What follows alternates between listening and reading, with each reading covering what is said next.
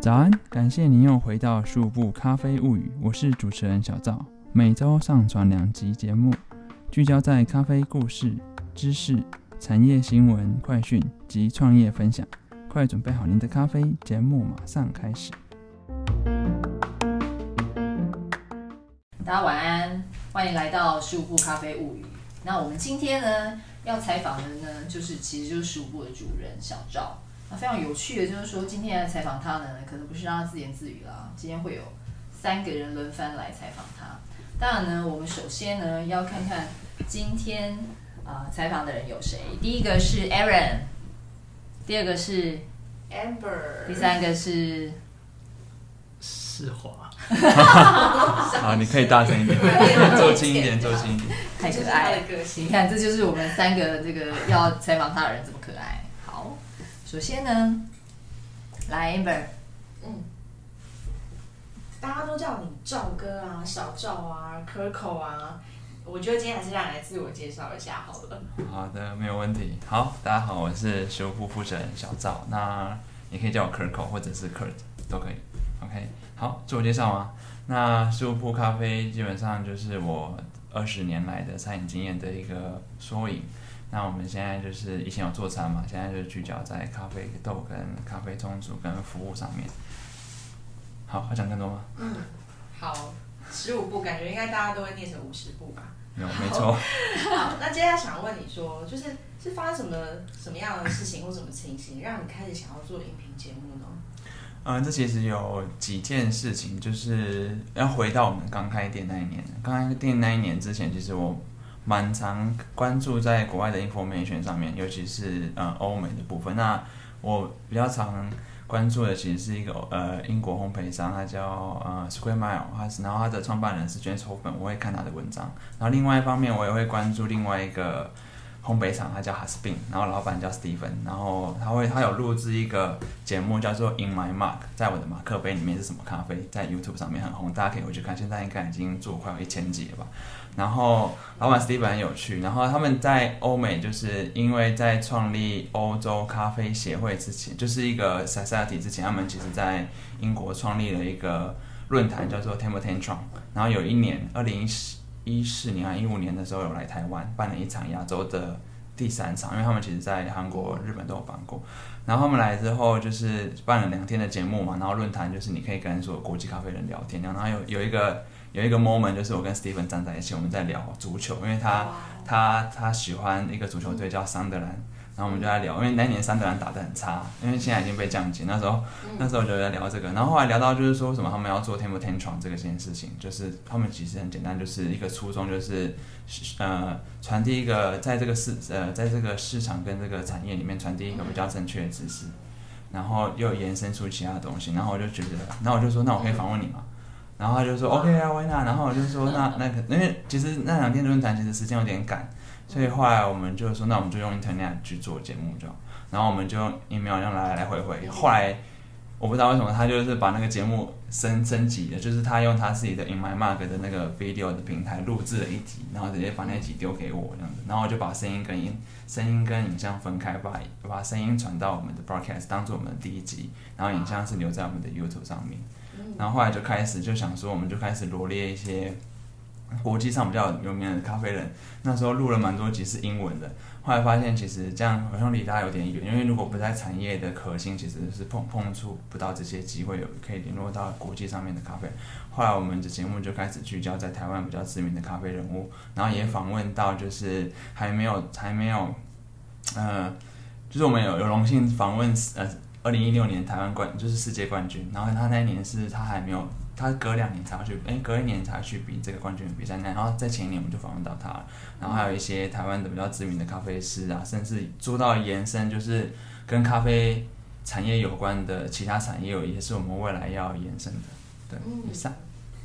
好耶，其实你把我的问题问完了耶，我本来要问说，就是一开始都是邀请什么样的来宾呢？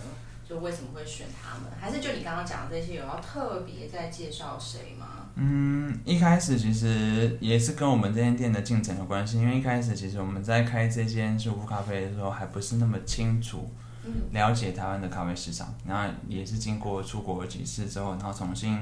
检视现在整个市场上面流行的东西，所以后来才发现，其实要聚焦在更广的层面上面，不只是咖啡产业而已，就是因为咖啡产业其实还有很多没嘎去注意的，不管是你的形象也好，还是你的整个包装的品牌，其实还有你的空间，其实都是我们要在意的。所以之后我们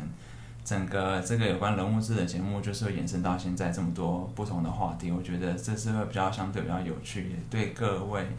呃，不管是不是在咖啡产业的人都可以对这个节目有兴趣。好的，你刚刚说会有很多话题，那接下来好像我们世华有问题想要问你啊。呃呀，所以所以从这个节目，呃，是二零一五年就开始，嗯，那断断续续的停停摆了这么久，是是遇到了什么样的问题？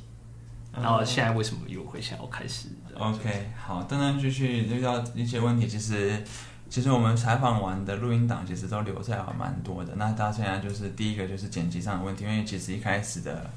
呃录制的节目没有那么的专业，所以它有一些杂讯，然后有一些资讯量还蛮够，我们就是 on hold 的，目前没有决定这些节目要怎么样发，也没有整理。然后另外一个就是为什么又开始的原因，就是我现在发现就是。嗯，如果要让这个产业更蓬勃，当然我们必须要让台湾的独立店家更有更有可能产，就是走出他们自己的一条路。所以其实我不会那么排斥去介绍其他咖啡店，这是一个。另外一个就是我也很很乐于就是帮忙其他咖啡店家做他们的宣传，不管是在文字上还是或者是在访问专访上，我都是蛮乐意的。然后又开始的原因。其实是因为，就是当然就是因为我组建了一个团队，这个我们等下稍后会介绍。另外一个就是我想要做更多的延伸，因为其实在这个快时代上面，就是网络资讯爆炸的上面，其实有非常多模棱两可的文章，或者是资讯不正确的一些咖啡知识，或者是市场的一些错误导向，其实会导致这个市场越来越狭隘。就是我们都。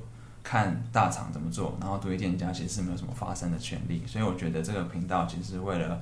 不只是在咖啡产业跟咖啡产业相关的一些呃类别，其实都是这个节目会制作的。嗯，Coco 真的是非常有有想法、有抱负的咖啡文青。真的？那你对于这个节目的愿景跟期许是什么啊？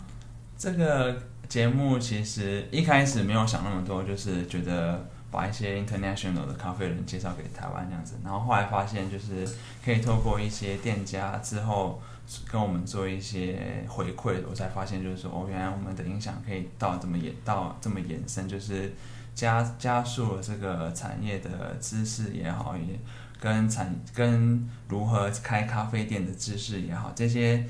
开始慢慢的可以把这个资讯散播到其他的咖啡店家，或者是咖啡师，或者是嗯想要加入咖啡产业的人。然后另外一个就是嗯，当然就是在做这个翻，在做这个知呃不不一定是说我们讲的东西有多正确，因为所有的知识其实都走在那个当时时空下是正确。那我其实为了要加速这个一直在传递正确知识跟正确的 information，我觉得才是我真正想要做的，因为其实。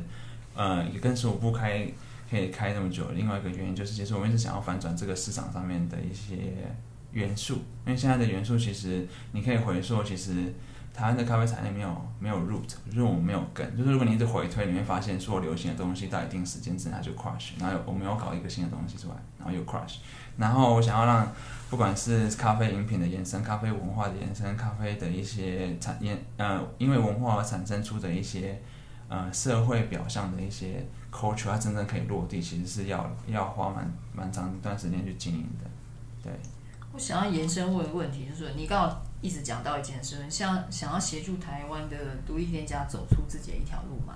你是有看到这个市场上有什么样子的事情，以至于让你觉得嗯这件事情要做？嗯嗯，OK 啊。大家可以看，其实也不是说我多厉害，看出什么美感，就是因为我的呃，我有点像是呃资讯恐慌症，我必须要每天起床就要看非常多的新闻。然后呃，我关注到几个现象，就是就是以我我自己的角度来出发的话，关心到几个现象，就是台湾没有一个比较呃，算是可以在国际上是可以称称为就是一个台湾真正有办法帮助整个市场的一个咖啡协会。其实你可以看到咖啡协会上播，大家都可以开一个咖啡协会，他们有一个 foundation 是真的是在帮助这个市场。那另外一个就是我可以看到，呃，另外一个呃现象就是，不管是在呃呃美国、欧洲或者是澳洲，他们的呃咖啡协会会比较是面向在帮助这个产业做一些 input，然后也有一些 output。然后另外一个我发现就是台湾的咖啡论坛还没有一个核心的一个组织在架构一些。当然，曾经有一些人做过，那因为呃延续性会比较少，因为注入的资金跟人力其实都是有限的。那我觉得现在既然有科技可以就做这个音频节目去渲染一些比较有趣的东西，我觉得这是我们会想要做的。然后另外一个就是，其实我有一个比较大的野心，就是我我其实是蛮想做一个咖啡论坛的，就是可以做更多的延伸。就比如说是像是之前呃英国的 t e m p l e t e n 他们有一集是在做。嗯，公司的群体力学，这是一个蛮新的概念，它叫做 group dynamic，就是呃一间公司因为有非常多人，他们一个这些人的呃关系，它其实会造成一个群体的动力，就是跟你的公司的生产力也好，跟你的公司的呃人力资源运用也好，这是一个非常前卫的一个呃一个座谈会跟研讨会。那在台湾其实是相对比较落后，一本在这个。因为 group dynamic 群体力学其实是包包含在社会学上面，那其实有一些东西其实是我们可以用，可是我们还没有到，就是你不能说我们是相对落后的国家，就是我们需要加速这个进程，所以我觉得这是我想要做的。嗯，好，看看起来就是说，其实小时候做的事情是，呃，在台湾的这个咖啡产业，希望可以产生影响力，对不对？嗯嗯，那你你走。做咖啡这条路已经八年九年，对不对？嗯哼。那也就是说，你已经快要走完自己的第一个十年。嗯，有点可怕。对。都是年纪。对，小孩都念小学了。好，那如果说小孩不要吃，那小孩是喝咖啡。对啊，那如果说第二个十年啊，就是你这个品牌往下走的第二个十年，你觉得你要再做一件什么样的事情是比较 outstanding 的，比较有？影响力的，你觉得？你希望看到什么？嗯，我需要看到什么？其实一直以来，我们都多多少少都有帮助这个产业的一些人，然后我想要让他就是让帮助咖啡产业的这一群人变得比较容易，这是一个我想要做。那在这前提之下，当然有非常多的事情要先克服，比如说我必须要具备那能力，我必须要具备那样的人脉，我必须具备那样的资源，所以。这也是跟我们目前公司会转型的另外一个原因，就是我们要从对一般的客户到延伸到我们要对这个市场、这个产业的延伸的帮助，以及一些日后的一些服务。也当然就是因为有关于这个部分，我需要组建一个团队有关。嗯，对，嗯，好啊，那就是其实，在 B to C 称王之外，就之后我们就要在 B to B。称王，因为 B to C 还没有称王，这个市场还是有非常多的点。对呀，那我们就在 B B to B 的部分努力，这样子。对呀，这个就是你第二个十年想做的。嗯，好的。好。那今天呢，这个采访采访小赵的部分呢，就到这边告一个段落。谢谢大家，谢谢大家，拜拜，拜拜。